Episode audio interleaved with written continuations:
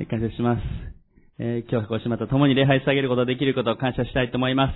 えー今日、えっ、と、メッセージの前にですね、えっ、と、ちょうどこの前、えー、長良川国際会議場で日本伝道会議がありましたけれども、えっ、と、CGN テレビさんがちょうど、えっ、と、数日前に、え今回の大会の様子を、まあ、8分ぐらいの、えー全部のこの4つの集会と4日間の様子をダイジェストにしたものを、まあ、第1弾として作ってくださったのが出てましたので、えっと、ちょっとそれがリンクで送られてきましたので、それを、あの、ぜひ皆さんで一緒に見れたら、あの、会場にね行けたのは私と大総先生だけでしたので、えっと、見ていただけたら多分大体の内容がわかるかなと思いましたので、ありがとうございます。少し長かったですけど、頑張って CGN テレビさんが8分にですね、あの、大会の様子をまとめてくださいましたので、えー、またメッセージの方であったりとかは、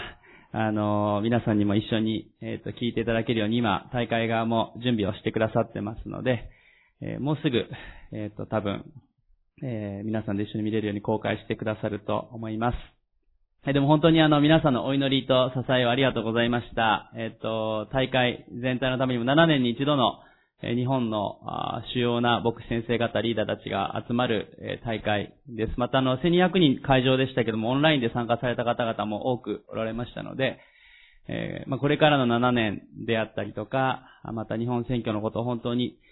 真剣に考える良い機会でした。またその時に、私も、まあ、最終メッセージでしたので、えーまあ、なんていうか、緊張は正直なかったというか、なかったって言っちゃいけないんですけど、あの、なんか上がるような緊張感は何も特になかったんですが、しかしまあ、責任感はすごくやっぱり持つというかですね、やはり、あの、重みはありました。しかし本当に多くの皆さんに支えていただいて、えーご奉仕できたことを感謝したいと思います。まあ、あの映像にもありましたけども、この講談が多分一番よく映ってたんじゃないかと思いますけども、えー感謝のことだと 思います。えーまた、あの、改めて、えっ、と、まあ、クリスチャン新聞さんの方でもですね、まあ、最近、もう毎週のようにそのことが取り上げられて出ていますので、また文字で読まれたい方は、あの、それもお渡しすることができると思います。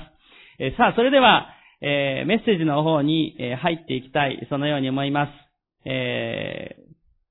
前々回から、え神の武具ということで、エペソの6章の箇所から、えーメッセージを語らせていただいています。エペソビトへの手紙の6章の10節から20節の箇所から、えー6回のシリーズで、えー今メッセージをしていっています。えーエペソビトへの手紙の6章の10節から20節えっ、と、どなたか聖書をちょっと持っていただいてもいいですか？聖書をちょっと、せっかくですので、あの渡しいただけると感謝です。すいません。はい。大丈夫かな？はい。エピソード6章の、えー10節から、えー18節までで、えっ、と、一度読みたいと思います。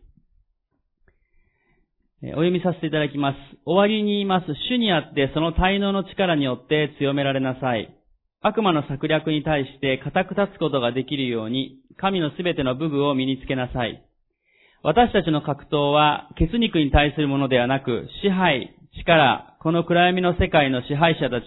また天井にいる諸々の悪霊に対するものです。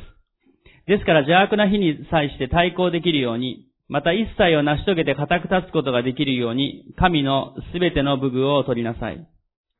そして固く立ちなさい。腰には真理の帯を締め、胸には正義の胸当てをつけ、足には平和の福音の備えを吐きなさい。これらすべての上に信仰の盾を取りなさい。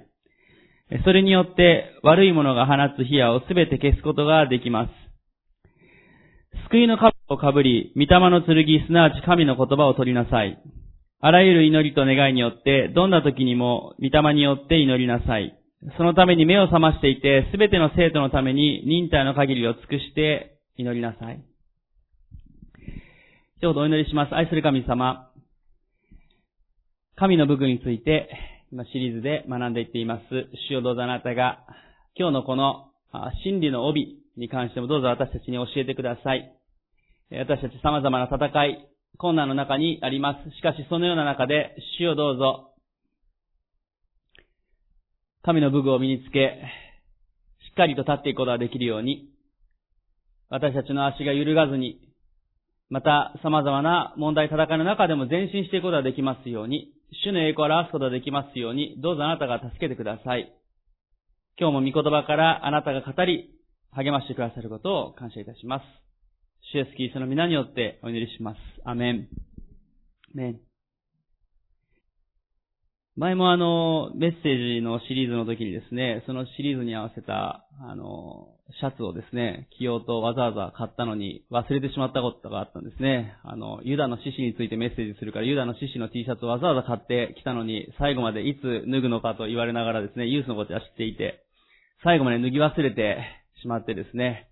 えー、ちょっと、見どころの印籠がず出ずに終わっちゃったような状態だったんですけど、今日はですね、一応神のブグ T シャツ、じゃなくてあの、長袖のシャツをですね、一応着て、えー、います。今日は、こっちか。えー、ここに真理の帯が、もうちょっと真ん中だとよかったんですけど、あの端っこになっています。とはいえ、ちょっとこれ脱ぐとですね、あまりにもラフすぎるので、あの、ジャケット着たままにさせていただきますが、あの、はい。えー、それだけです。はい。あの、ただですね、6回同じ T シャツで着る、着てあの、メッセージするわけにいかないので、多分次着てるかどうかはわかりませんけど、もしかしたら6回終わる頃には寒くなってるかもしれませんし、えー、でもまあちょっとね、ネタで、あの、今日午後もユースの、あの、バーベキューでね、外で、あの、えー、焼きおにぎりと、えー、魚を焼きますけれども、まあこの T シャツを着て、そのままやろうかなというふうに思っています。えー、神の武具について、えー、ここの見ていっていますけれども、6章の14節、このように書いてあります。そして固く立ちなさい。腰には真理の帯を締め、胸には正義の胸当てをつけ。このエペソビトへの手紙はパウロが書いたわけです。そしてこの、神の武具について始まる最初の始まりというのはこの14節の最初に、そしてという言葉で始まります。14節の最初のこのそしてという言葉は、何を指しているかというと、その直前の10節から13節の箇所を表しています。そしてこの10節から13節で何を言っているのかというと、11節を見ると、悪魔の策略に対して固く立つことができるように、神のすべての武具を身につけなさい。また12節を見ると、悪霊に対する戦いである。そのことが書いてあります。13節にも同じようにこの悪霊に対して対抗できるように武具を取りなさいというふうにパウロは言っています。この10節から13節で、何度もその神のすべての武具をつけなさいということが書いてあります。またもう一つキーワードとして言えるのは、固く立ちなさいという言葉です。11節にも固く立つことができるように神のすべての武具を身につけなさいと書いてありますし、13節にも固く立つことができるように神のすべての武具を取りなさいと言っています。そして14節でもう一度このそしての後で固く立ちなさいって言ってるんですね。パウロがこのエペソビトへの手紙の一番最後の章の最後の最後に何度もこの固く立ちなさいという言葉を使っています。どれだけ重要かということですね。この固く立つということが、あパウロが言いたかったわけです。私たちのクリスチャンの、当時のエペソの教会は迫害の中にありましたし、様々な戦いがエペソの街の中でもありました。同時にここにいる私たち一人一人も、この社会、この時代に生きる中で様々な戦いがあります。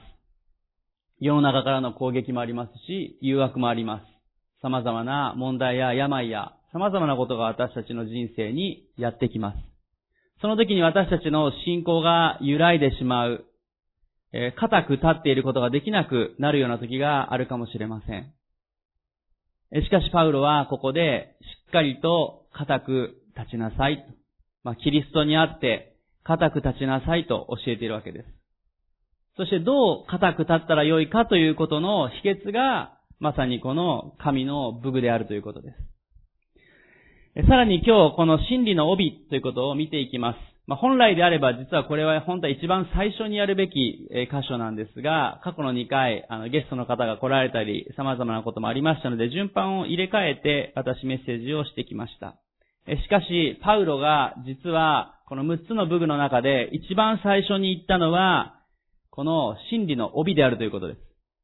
14節のところに、そして固く立ちなさい。腰には真理の帯を締め。一番最初に出てくるということは、まあ、一番大事と言ってもいいわけですね。えー、そうでなければ、まあ最後に言ってもいいわけです。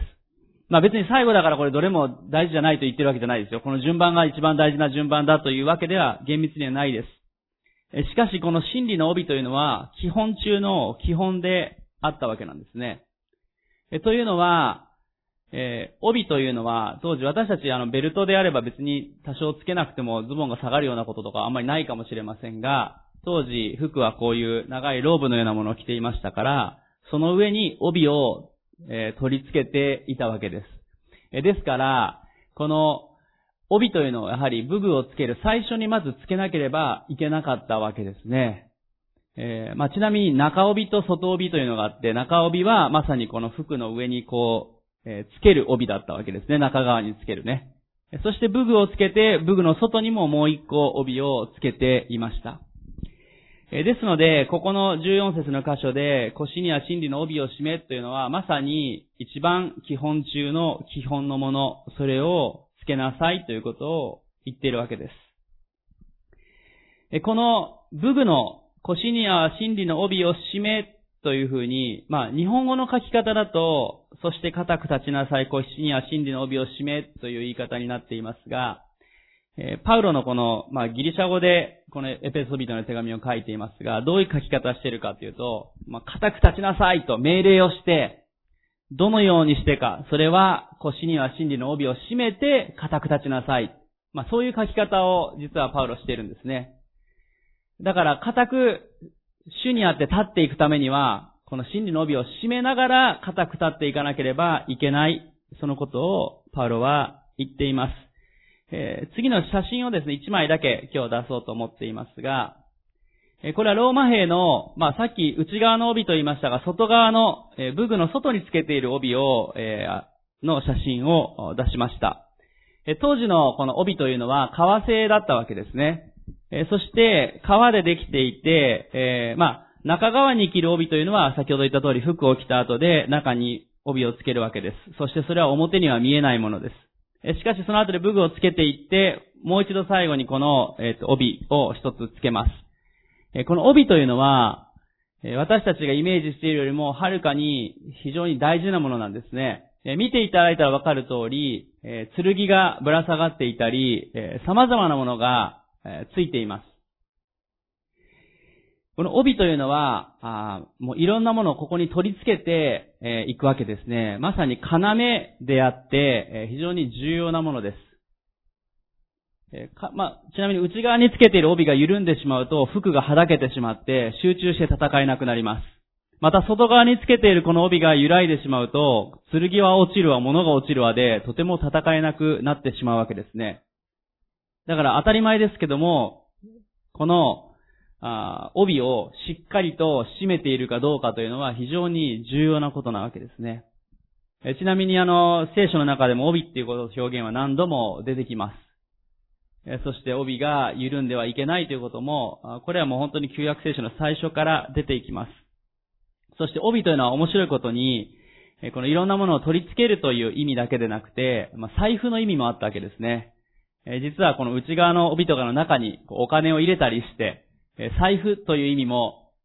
この帯にあるわけですね。だからもう、剣も、いろんなものも、お金も、様々なものを繋いでいたのはまさにこの帯であったわけですね。今日のこの、え箇所に、戻りますが、エペソの16章の14節に、腰には真理の帯を締めと書いてあります。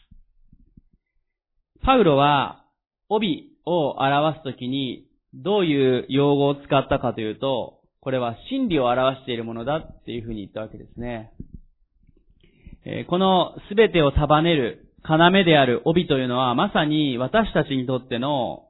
真理である。そのように言いました。えー、まあちょっと写真、元のやつに戻していただいて大丈夫です。ありがとうございます。えー、帯というのは、えー、この真理を表しているわけですが、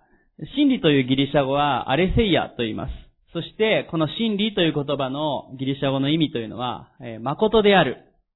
そして誠実であるという意味があります。そして隠れることがないという意味もあります。そして変わることがないという意味も、この真理という言葉の中にあるんですね。変わることがないもの、正しいこと、誠実なこと、まあ、様々な意味がこの真理という言葉の中にあります。そして、真理という言葉を聞かれたときに、皆さんが、ま思い浮かぶ見言葉はどんなことがあるでしょうかまあ、聖書のですね、中で、真理という言葉は、ものすごくたくさん出てきます。特に新約聖書に戦い、たくさん出てくるわけですね。イエス様ご自身が、自分、ご自身のことをどう言われたでしょうかヨハネの14章の6節にはイエス様こう言ってらっしゃいますね。私が道であり、真理であり、命なのです。そのようにイエス様は言われました。イエス様はご自身のことを真理であるっていうふうに言われたんですね。イエス様ご自身が真理なる方、誠なる方、誠実なる方、隠れることがない方、変わることがない方である。そのようにイエス様は言われました。イエス・キリストこそが私たちにとっての真理です。え今日、えー、皆さんお伝えした一つ目のポイントすれば、キリストご自身が真理の帯であるということです。キリストご自身が真理の帯であるということです。イエス・キリストが私たちのまずつけるべき要であり、イエス・キリストが全てのものをつなぐものであるということです。イエス・キリストなしに剣をつけることもできないし、まあお金を入れることもできないし、様々なものがしっかりとえー、束ねられることはないということです。この真理の帯が揺らいでしまったり取り付けられてないとバラバラになってしまう。えー、そのことが言えます。エペソのこの6章の14節これは、この箇所というのは、パウロが牢獄の中でローマ兵のことをイメージしながら、まあ、ローマ兵が牢獄のところで見回りをしているその様子も見ながら書いたんではないかというふうに言われていて、そのようであると私も思います。しかしこの14節の腰には真理の帯を締めという時に、パウロが一つ意識していただであろう別の見言葉もあるんですね。え何か挟んでいただいて、旧約聖書のイザヤ書の11章の1節から5節を見ていただきたいと思います。何か挟んでいただいて、イザヤ書の11章の1節から5節を見ていただきたいと思います。イザヤ書の11章の1節から5節パウロは非常に博学の書でよく旧約聖書にも通じていた素晴らしい方でもあったわけですね。彼は当然このイザヤ書のこともよく理解をしていたわけですけども、パウロはきっとこの帯のことを思った時に、このイザヤ書11章の1節から5節の箇所を思い浮かべて書いたに違いないって、まあ私のあの、タルボット進学校の、えー、当時の学長がですね、えー、本にも書いていて、まあ私のその学長、クリント・アーノルドというんですけども、エペソ書の、まあ、権威というか、いろんな中華書も書いている人ですけども、彼がそのように言っていました。エペソの11章の1節から5節をお読みします。エッサイの根株から新芽が生え、その根から若枝が出て実を結ぶ。その上に主の霊がとどまる。それは知恵と悟りの霊、資料と力の霊、主を恐れる知識の霊である。この方は主を恐れることを喜びとし、その目の見るところによって裁かず、その耳の聞くところによって判決を下さず、正義をもって弱い者を裁き、公正をもって地の貧しい者のために判決を下す。口の鞭で血を打ち、唇の息で悪しき者を殺す。正義がその腰の帯となり、真実がその銅の帯となる。この五節の正義がその腰の帯となり、真実がその銅の帯となる。この言葉を特にパウロは意識して、あの、ローマ書、あの、エペソ書の箇所を書いたのではないか、そのように、えー、言われています。この、イザヤの11章の一節のところは有名な箇所ですね。エッサイの根株から新芽が生え、その根から若枝が出て実を結ぶ。えこれは、まあ、イエス・キリスト救い主予言なわけですね。イエス・キリストが来られる700年から750年前に書かれたこのイザヤ書。これはイエス・キリストの予言であり、そしてイエス・キリストこそが新芽であり、若枝で、この実を結ぶものである。え、まさにこの2節から4節に書かれたようなお方となり、そしてその方の正義と真実が帯であるっていうふうに書いてあるわけですね。そして、後に来られたイエス・キリストは、私が道であり、真理であり、命なのですと、イエス様は言われました。まさにこの予言の成就であるわけですね。イエス・キリストこそが、真実なる方であり、そしてまた、私たちにとっての真理の帯である。えー、そのことをパウロは、イザヤ書のことも意識しながら、あの、エペソ書の箇所も書いたものと思います。えー、私たちがイエス・キリストを信じたときに、私たちの自分のアイデンティティ、まあ、アイデンティティっていうとですね、あの、ちょっと英語で、あの、すぐわかる方とわかりづらい方あるかもしれませんが、まあ、ID カードのようなイメージですね。アイデンティティっていう時にですね。それは私とはどういうものかえそれをアイデンティティというふうに英語では言いますし、最近社会でもよく言うようになります。自分とはどのようなものか。イエス・キリストを信じたときに私たちは、え、クリスチャンとなるわけですね。イエス・キリストにあって、イエス・キリストに似たものとして生きていくものとされていきます。それが私たちのアイデンティティです。そしてそのアイデンティティが揺らいでしまうと、私たちの人生が揺らいでいきます。世の中は私たちに言ってきます。あなたは取るに足らない小さなものだ。別に、無理に頑張らなくてもいいんじゃないかとか、あなたはダメだとかです。様々なことを世の中は価値観は言っていきます。しかし聖書は私たちは神の目の前に高価で尊いと。神は私たちを愛しているということを言っています。また私たちはイエス・キリストを信じた時に永遠の命を持って天への道を歩んでいくわけです。イエス・キリストをしっかりとこの真理の帯としてつけていなければ、まさにこのアイデンティティが揺らいでしまい、様々なものがバラバラにされていきます。そうなっていった時に、私たちは、本当の意味で正しく生きていくことができない、まさに固く立っていくことができなくなってしまいます。皆さんどうでしょうか？イエス・キリストを真理の帯としてしっかり今日つけておられるでしょうか？イエス・キリストを一度信じてそれで終わってしまっているでは良くないわけですね。帯が緩んでしまうこともあり得るように、私たちはこの帯をしっかりと締めなければいけません。それは基本中の基本なわけですね。どれだけこの後に書かれている真理の、え、ー、と、信仰の大盾がとかですね、御霊の剣がとか、確かに御言葉も信仰も大事です。しかしイエス・キリストという帯がついていなければ、ある意味、意味をなさないというか、揺らいでしまうわけですね。帯がクラグラなのに、こう、信仰の大盾と持ってられなくなるわけですね。えー、御霊の剣がと言いながら、つけてる帯がぐらぐらしてたりとか、取れてしまってたら、つけようがなくなるわけですね。ですから、このイエス・キリストという帯がしっかりと締められているかどうか、それを確認しなさい。それが、パウロの一番最初にこの真理の帯を出した理由であったと思います。また、真理という言葉が、今イエス・キリストを表しているというふうに言いましたが、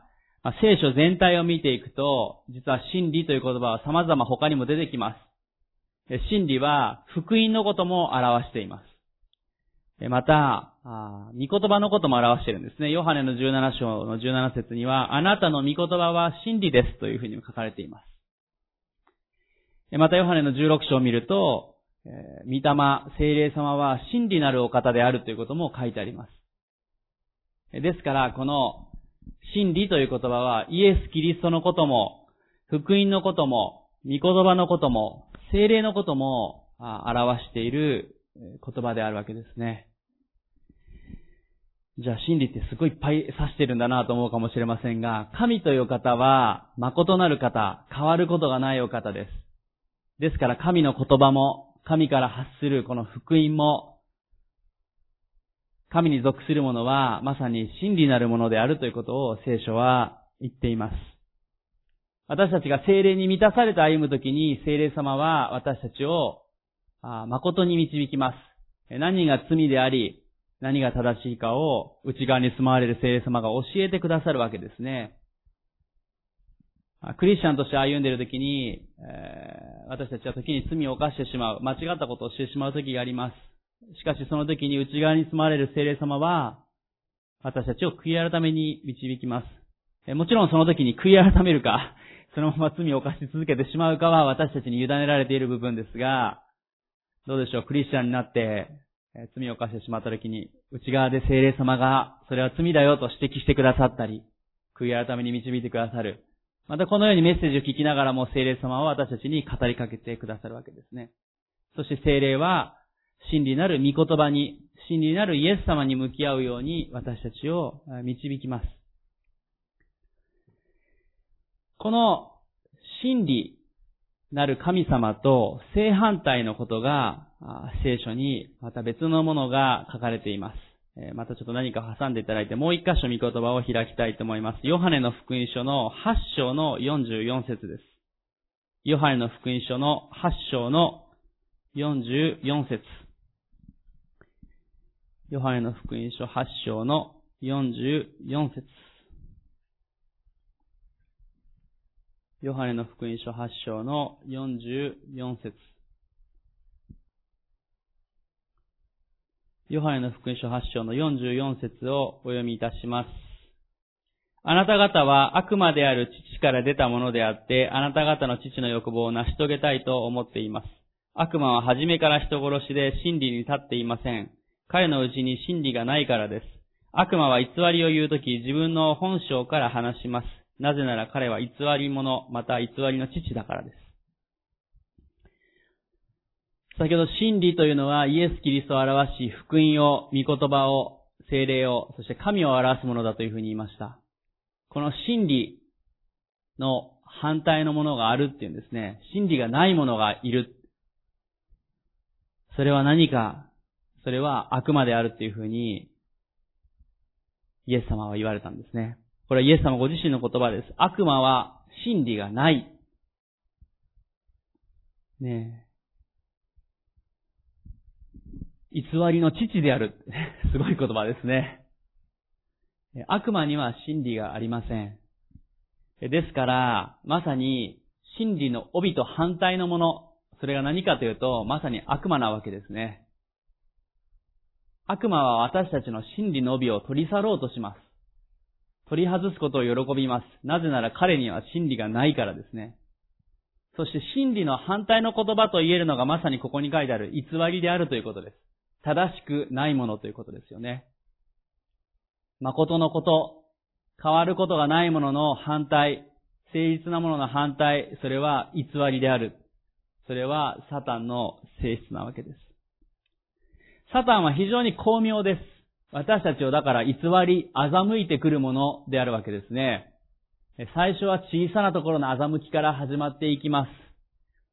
まあ少しぐらい隠してもいいんじゃないか。嘘をついてもいいんではないか。少しぐらいこういう風にしてもいいんじゃないかと。少しずつ少しずつずれていき、気づいたら後戻りできないような欺き、偽りを私たちに促してきます。それはサタンの策略です。小さな誘惑から気づいたら大きなものに至るわけですね。大体あのニュースとかでいろいろ出てくる大きな不祥事とかでも最初は小さなところから始まるわけですよね。えー、ちょっとあの会社のお金をくすねたところから始まって少しぐらいごまかしてもいいんじゃないか。もしかしたら最初はグレーゾーンぐらいから始まったかもしれません。えー、しかしそこからどんどんどんどんそれが雪だるま式になっていき、気づいたら何億円という会社の、ね、お金を横領してしまいましたということが起こり得るわけです。まあ、最近あの、ジャニーズ事務所のこともニュースに出ましたが、あの、死んだジャニーさんという人は悪いこといっぱいしましたけれども、まあ、出だしのところで誰かが注意したり、それが明るみに出れば、もっと被害が少なかったり、あんな大きなことにならなかったと思います。しかしそれがずるずるずるずるとなっていくときに本当に大きなものになっていく。まさに、サタンは偽る者、欺く者です。同じように私たちここにいる一人一人も気をつけなければ、このサタンの誘惑にはまっていきます。例えば、世の中で結婚する前に性的な関係を結んでもいいのではないかというのが世の中の常識として、そういうのがあるわけですね。それをしていった時に何が起こるかというと、一時的には満たされるように思っても、その男女が傷ついていく、失敗していく時に、本当にそれが心の傷として残り、体の傷として残るわけですね。えー、中絶をしたら、あそれはあ自分の権利じゃないかというふうに世の中は言います。しかし、えー、それをした時に命が取り去られるというだけではなくて、え中絶をしたその母親というのはやはり一度体の中、体が母親の体になっていますから、それは大きな心の傷として残るということも大きな問題であるわけですね。しかしテレビや雑誌や漫画や様々なものでは、そういうものは良いもののように教えていきます。他にも、同性愛、同性婚のことであったり、様々なこと、いろんなことが世の中の常識というのが、どんどんどんどんこの罪の方向に行ってしまうわけですね。真理がねじ曲げられていく。それがサタンの方法です。そうしていくときに私たちがまさに真理の帯が取れていってしまうということが起こり得るわけです。まあ、例えば仕事が忙しかったり、学校の部活が忙しかったり、いろんなことで、いや、教会の方のことがなかなかできない。教会に来ることができません。御言葉が開けません。デボーションができません。もちろん、本当に忙しい時にその日難しい。そして本当に一言心の中で祈る。そういうぐらいの時も出てくるかもしれません。しかし、忙しいからということでそれをずっと理由にしていくとどうなるかというと、やっぱりこの真理の帯が取れていってしまって、弱っていってしまいます。あの、私も、2ヶ月間仕事が休みゼロという月が、まあ当時はですね、本当は今だとダメですね、ニュースになる話なんですけど、新聞社で働いてる時に2ヶ月間休みゼロでですね、一月の仕事時間が400時間を超えるというような時もですね、残業240時間出てからですね、あったりもしました。まあ、祈れない、御言葉を読めない、えメッセージもなんとか CD で聞こうとしても聞ける余裕もないぐらいの時でした。どんだけ自分が信仰深くあろうとしても、やっぱり弱っていきますね。うんまあ、その中でもなんとか一言二言祈ったり、タクシーの中で聖書を開こうとしたことは良かったなと自分でも思いますが、人ってのはそんなに強いものじゃないですね。誰かに祈ってもらってるだけでもやっぱり足らないと思います。私たち本当に気をつけなければいけないなって思います。えー、忙しいから、疲れてるから、確かにそれも一つ事実です。しかし、最も大切なもの、イエス・キリストをしっかりと占めているかどうかということが大事です。えー、もし、そういう時があったとしても、忙しさや疲れがあったとしても、もう一度その時にこそまさに帯を締め直さないといけないな、ということを気づかなければいけない、そのように思います。そしてイエス様は、私たちがキリストに会って歩むときに大いに祝福してくださる方です。その時にこそ、すべてのことが正しく私たちも行われ歩むことができます。アメリカの実業家のハワード・ヒューズという方、前も一回話したことがあるかもしれませんが、有名な起業家だった方なんですね。この方はどういう人かというと、ハワード・ヒューズは映画、放送局、航空会社、ホテル、賭博場、まあ、カジノですね。とかですね、50ぐらいの事業を手掛ける大富豪だったわけです。そして若い時にはいろんなハリウッドスター、まあ女性のハリウッドスターたちといろんな噂が出て、まあいろんな、あの、派手な交際をしたり、えー、お付き合いをしていたというニュースがよく流れた人でした。しかしこのハワード・ヒューズは45歳になった時に、対人恐怖症にかかってしまったわけですね。そして、人を避けて一人で過ごすようになりました。なぜかというと自分のこの富が自分のこの豊かさが取り去られるんではないかという恐れにかかってしまったわけです。そして彼は病原菌を恐れて自宅に無菌室を作って、そして食べ物に毒が入ってないかを心配して、毎日チキンスープしか食べなくなったそうです。ね、無菌室に住んでチキンスープしか食べなくなった。そして、えー、まあ、美容師さんがですね、髪の毛を切ろうとするときも、えー、カミソリやハサミで自分を殺され、自分が殺されるんではないかと恐れるようになってですね、えー、床屋にも、まあ、美容院にも行くことができなくなってしまい、えー、そして足と手の爪さえも切るのが怖くなったわけですね。自分が切られてしまう、殺されるのではないかとですね。えー、そして仕事もですね、えー、恐れの中で電話とインターフォン越しにしかすることができなくなってしまいました。まあ、とうとう彼は栄養失調にかかってしまって、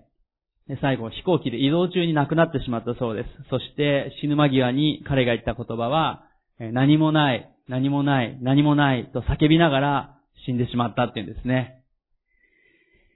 まあ、そして虚しい虚しい虚しいと言って死んでいってしまった。これがこのハワード・ヒューズという有名な起業家、大富豪のお話です。まあ実はですけども、彼は成功者であり、多くの富を得て、えー、楽しい人生も送ったことでしょう。しかし、出だしは、たくさん富を得たらいいよ。成功していったらよいよ。良い恋愛をしたらいいよ。そこから始まるんだけども、結果どうなっていったか、人を恐れるようになり、誰かがそれを奪い取るんじゃないかというふうに恐れるようになり、気づいたら全てを失ってしまったというのが彼の人生だったわけです。まさにサタンの欺き、偽りのことが表されている人生だなということを思います。私たちもサタンの声に耳を傾けていくときに、気をつけないとこのように、まあこれは本当に究極的ですけどね、床屋も行かなくなって、そしてあの、ね、あの手と足の爪も切らなくなってって、まあ相当だと思いますけども、笑い話のように思えるかもしれませんが、私たちも気をつけないと、ここまででないにしても、サタンの偽りに引っかかっていくときに、こうなりかねないということですね。聖書は言っています。人がたとえ全世界を手に入れたとしても、誠の命を損じたら、何の得があるでしょうかね世の中のすべての富を手に入れたとしても、結局私たちは裸で地上に来て裸で去るものです。何が一番大事かということ、それを見失ってはいけません。イエス・キリストこそが私たちのある意味すべてであり、私たちの要です。そしてイエス・キリストを信じる者は、永遠の命を得て、ね、まさに永遠の命の永遠、いつまでも続くというのはまさに真理のことを表してますね。永遠の命を持ち私たちは天に行くことができるという、その希望を持っているわけですね。地上で私たちがどんだけね、富を持っていなかったとしても、私たちが永遠の命を持っているなら私たちは天に行くことができるわけです。それを失ってしまっては意味がないわけですね。どうでしょう？私たちは、この真理をしっかりつけているでしょうか？え同じ今、ヨハネの福音書の8章の44節を見ましたが、少し前のヨハネの福音書8章の31節から32節を同じくイエス様が直前にどのように言っているかが書いてあります。ヨハネの福音書8章の31節から32節をお読みいたします。イエスはご自分を信じたユダヤ人たちに言われた。あなた方は私の言葉にとどまるなら本当に私の弟子です。あなた方は真理を知り、真理はあなた方を自由にします。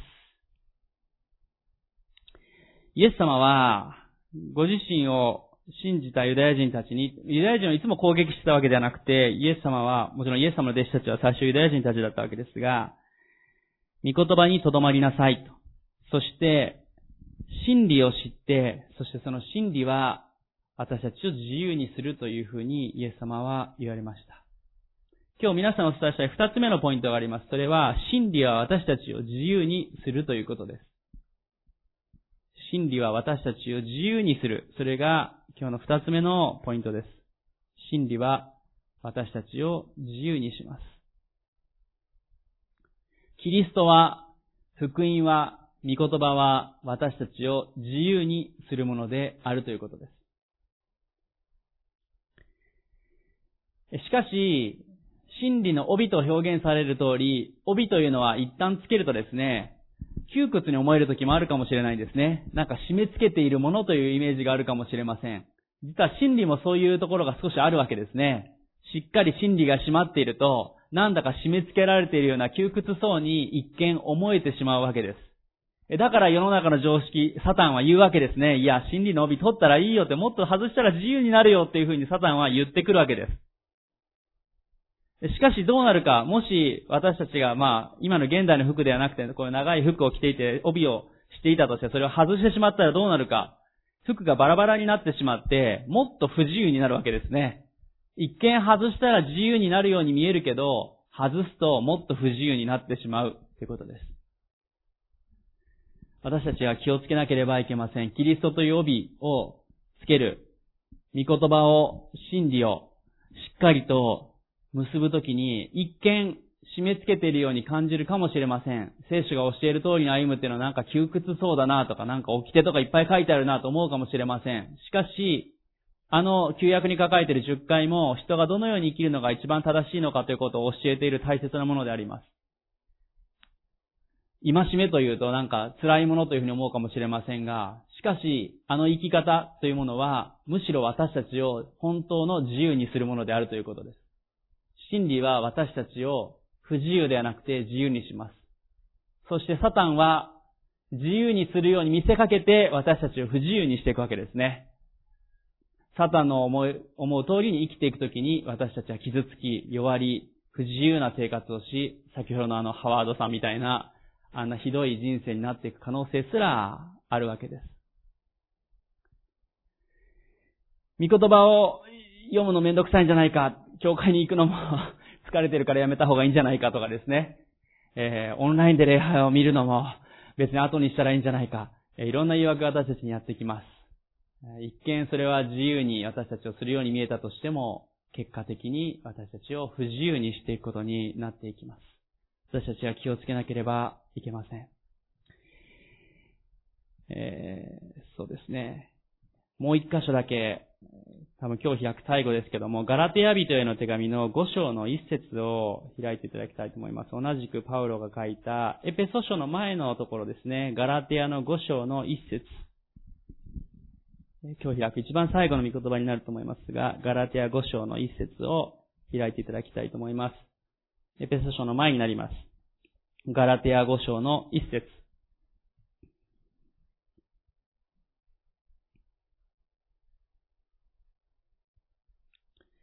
ガラテヤ5章の一節をお読みいたします。キリストは自由を得させるために私たちを解放してくださいました。ですからあなた方は固く立って再び奴隷の首輝を追わないようにしなさい。パウロはここでも固く立ってとまあ、まさにあの神の武具と同じ言葉を使っていますが、ここで自由という言葉が出てきます。先ほど真理は私たちを自由にすると二つ目のポイントで言いましたが、私たちはイエス・キリストを信じたときに自由を得ることができます。なぜならイエス・キリストは自由を得させるために私たちを罪から解放してくださったからですね。アメンです。しかし、私たちが固く立っていかない、真理の帯をつけていないのであれば、再び奴隷の首輝を追うことがあり得るって書いてあるわけですね。非常に厳しいことであり、また私たち気をつけなければいけないということです。イエス・キリストにせっかく自由にしてもらったのに、もう一度罪の首輝き、もう一度帯を緩めてしまった時に何が起こるかというと、この世の価値観になり、結果的に不自由な、すべてを失うような生き方になりかねないっていうことなんですね。私たちに対して、パウロは厳しいようで優しい言葉をかけていると思います。どうでしょう？私たちは真理の帯をしっかり締めているでしょうか？緩めてないでしょうか？緩めて自由にすることは、むしろ私たちを不自由とし、私たちを罪の首輝につないでしまうことになります。最後に三つ目のポイントをお伝えします。三つ目のポイントは、しっかりと真理の帯を締めましょうというのが今日の三つ目の最後のポイントです。三つ目のポイントは、しっかりと真理の帯を締めましょうということです。しっかりと真理の帯を締めるということです。まあ、帯を締めるという表現が、旧約聖書も含めて聖書全体によく出てくるんですね。まあもちろん、帯を締めるって私たちもイメージ、言葉遣いでも、現代でも使う場合もありますが、この帯を締めるというのは、しっかりと用意が整っているということを表す言葉でもあるんですね。しっかりと用意が整っているということの意味を表している言葉です。一つ思い浮かべていただきたいのが、ちょっともう開きませんけれども、出エジプト記の12章のところで、イスラエルの民があの杉越、ね、あの、長男が殺されるというね、あの、えー、あの、その時に、あの、血をこう塗って、そしてあの、杉越しをした後で、さあ、いざこれから出エジプトしていくぞという時に、主はイスラエルのために何と呼ばれたかというと、しっかりと腰に帯を締めなさい。そして、エジプトを出て、約束の地へ向かいなさいっていうふうに主は命じられたんですね。しっかりと帯を締めて、まあ、荒れ地を通って約束の地へ行きなさい。そのことを主は言われました。帯を真っ先につけるように、そのように言ったわけですね。帯という、帯をしっかり締めるというのは用意が整っている、しっかりと立っているということを表す言葉です。まあ実はあのローマ時代にえー、帯をしないというのは恥の象徴だったわけですね。恥の象徴であって、怠け者の象徴でね、帯を締めていないっていう表現自体が怠け者を意味する言葉だったんですね。ですから、ローマ兵で怠けた、や、あの、怠けた兵士がいるとですね、罰として何をしたかというと、同僚たちの前で帯を外されたってね。まあ、服がはだけるという意味もありましたけども、こういつは怠け者だっていう時に帯を外すっていうのが、えー、罰だったわけですね。まあ私たちからすると、ベルト外しても別に大丈夫じゃないかと思うかもしれませんが、それだけ恥ずかしいこと、怠けるということを意味するのが、この帯を外すということだったわけですね。主はイスラエルのために荒野を通って約束の地に行くときに帯を締めるように言いました。そして、あのイスラエルの民が帯を締めたというのはまさに象徴的に後に来られるイエス・キリストを表すことでもありました。私たちも人生の中でイスラエルの民が荒野を通って約束の地に入っていったように、私たちも人生というある意味荒野を通って歩んでいきます。その時にイエス・キリストという帯をしっかりと締めて、この地上での歩みを通っていき、そして約束の地に入っていくわけです。私たちがイエス・キリストという帯をしっかり締めていないのであれば、私たちの歩みは揺らいでしまい、問題に、嵐に翻弄されていってしまいます。敵と戦うときにイエス・キリストと呼びがなければ、まともに戦うこともできない、ふらふらな歩みになってしまいます。しかしイエス・キリストは私たちを自由にするために、私たちに永遠の命を与えるために来てくださいました。この方という帯をしっかりと締めているならば、他の様々なことがそこに結び合わされていきます。経済的なこと、様々な問題との戦い、家族のこと、人間関係、それらも、まずイエス・キリストという帯をしっかりと、この真理の帯を締めていなければいけません。あのイスラエルの民が約束の地に入るという希望を持って行くことができたように私たちには天という希望があります。そこを見据えて私たちはしっかりと今日改めてイエス・キリストのこの帯を締めていきたい。そのように思います。どうでしょう？皆さんは、今日、しっかりとこの真理の帯を締めておられるでしょうか？イエス・キリストを、先ほどのガラテヤビデの手紙にある通り、信じ、一旦自由となったように、そうなったんだけれども、気づいたら、サタンの策略にはまり、少しずつ偽りや欺きによって、罪の首引きにもう一度合わされていっていることはないでしょうかパウロは、あの、エペソの教会に、真理の帯を締めて固く立ちなさいと言いました。ということは、あの、エペソの教会の人たちも、真理の帯が緩んでいたり、固く立ててない人たちもあったわけです。私たちも今日、この御言葉を読みながら、もう一度、帯をしっかりと締めていきたい。そのように思います。しっかりとキリストを腰の帯とし、そして、御言葉を、福音を本当の真理を中心として歩んでいきたいと思います。それは、時にこの世の価値観では不自由に見えるかもしれません。しかし、それはむしろ私たちを自由にします。そして永遠の命へ至るその歩みを確かなものとしていきます。帯が緩んだ状態で永遠の命を歩んで天に向かおうとしてもフラフラしてしまうように、私たちはしっかりと今日、帯を締めていきたい。そのように思います。それが6つの武具の中の一番最初の大切なポイントです。お祈りしたいと思います。しばらく目を閉じていただいて、祈りの中で祈りの中で、まず自分の信仰生活を見つめ直していきましょう。どうでしょうか？私たちはこの世の中に生きてますから、世の中の価値観、サタンの声が様々あります。少しぐらい離れてもいいんじゃないか。少しぐらいこの世の価値観の方に合わされていってもいいんじゃないか。様々なところから気づいたら、イエス・キリストと呼びが緩んでしまい、外れそうになってしまっている。そういうことはないでしょうか。もう一度見つめ直して、揺らいでいる部分があれば、主よ、今日、帯をしっかり締めます。キリストを中心として、キリストに結び合わされていきたいです。今もう一度心の中で告白して祈りましょう。